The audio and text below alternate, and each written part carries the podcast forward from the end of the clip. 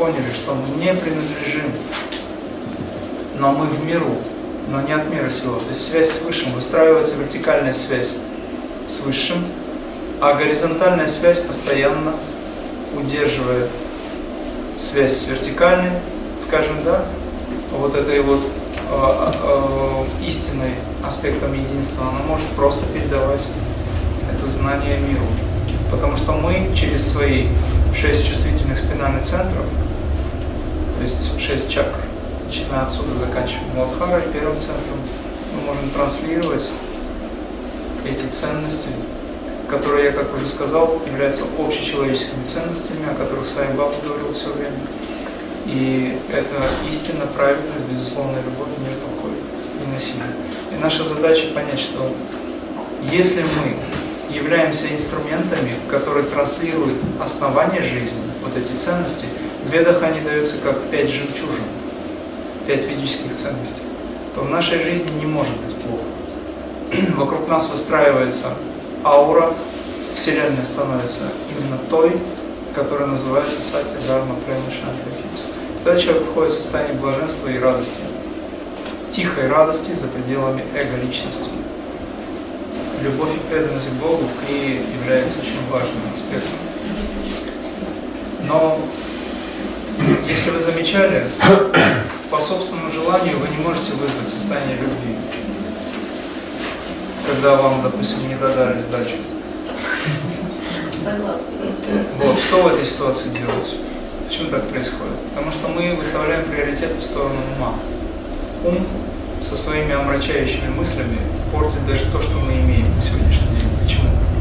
Потому что он опирается на так называемую действительность, и он резонирует с этой ложной действительностью. И тогда он делает выводы по поводу этой жизни. И сейчас вот когда с людьми разговариваешь, они говорят, ну это же надо все бросить, чтобы заняться. Это же надо просто научиться терпеть. Там, где есть терпение, там любви нет. Понимаете, о чем Когда вы практикуете крия, вы не терпите. На первых порах, да, может. Терпение нужно, воля, но это к самому себе. Возникает качество, которое заложено свыше. Так вот, семь мудрецов – это семь чакр, которые обладают высочайшим знанием, и каждая чакра соответствует с планом. В каждой чакре присутствует план высший также.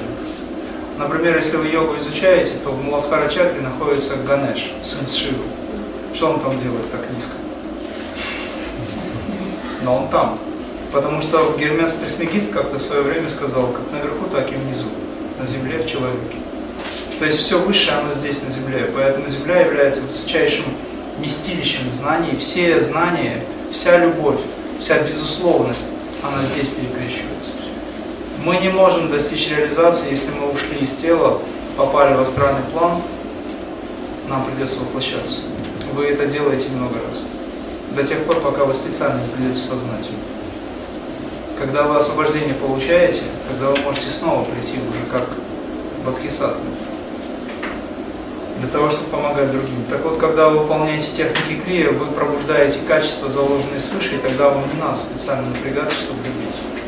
И эта безусловная любовь, она отличается от любви, которую вы знаете.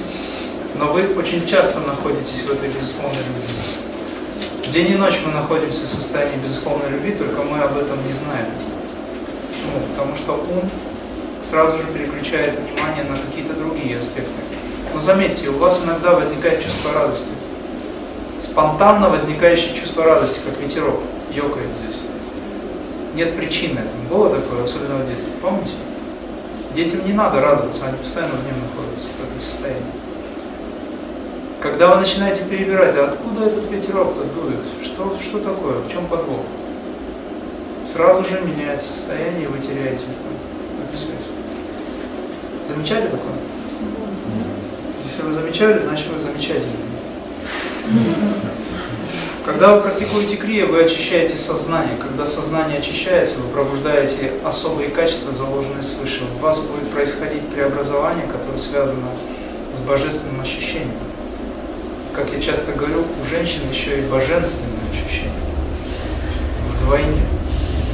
Так вот, это вот переживание, оно не даст вам уйти от состояния любви, той, которая находится за пределами эго. Безусловная любовь – это хакти. Аспект бхакти – это то, на что опирается безусловная любовь в этом мире. Мы отдаем. Если женщина или мужчина отдают без ожидания, то это аспект безусловной любви. Точно так же, как мать, ей не надо говорить, что она должна любить ребенка, она просто его любит.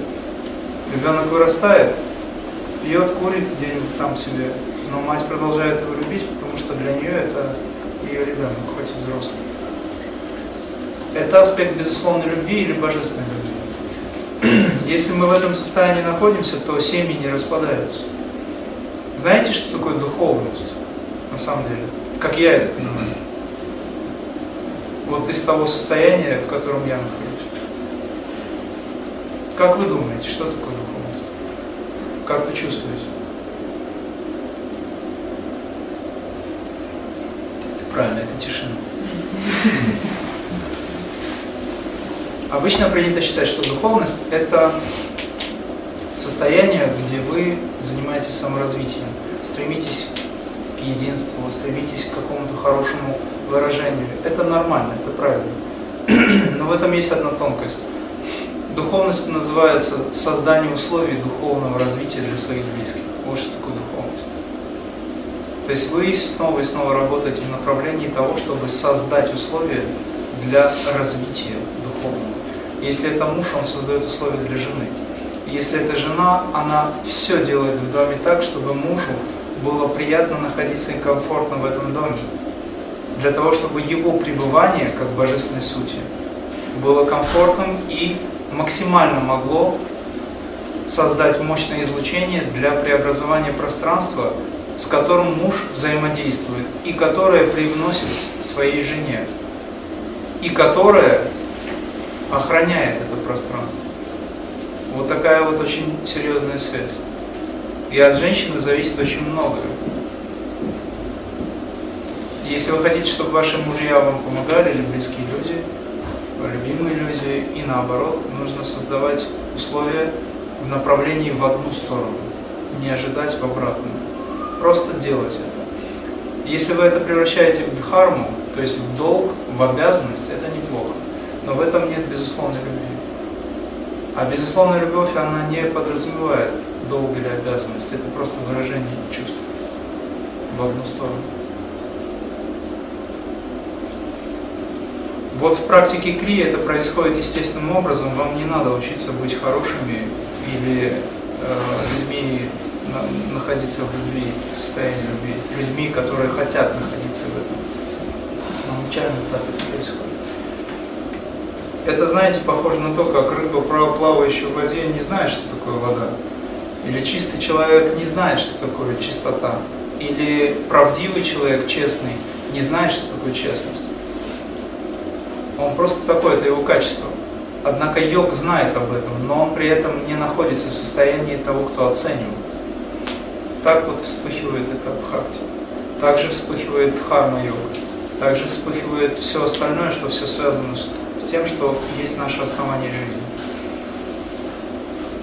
То есть Бог на самом деле в себе содержит все качества, которые входят. И вы просто становитесь этим без того, чтобы оценивать, что вы это. Как только вы на этом концентрируете свое внимание, вы немножечко отходите. Но ваша степень осознанности не позволит вам уйти от этого. Однажды побывав на секунду в самадхи,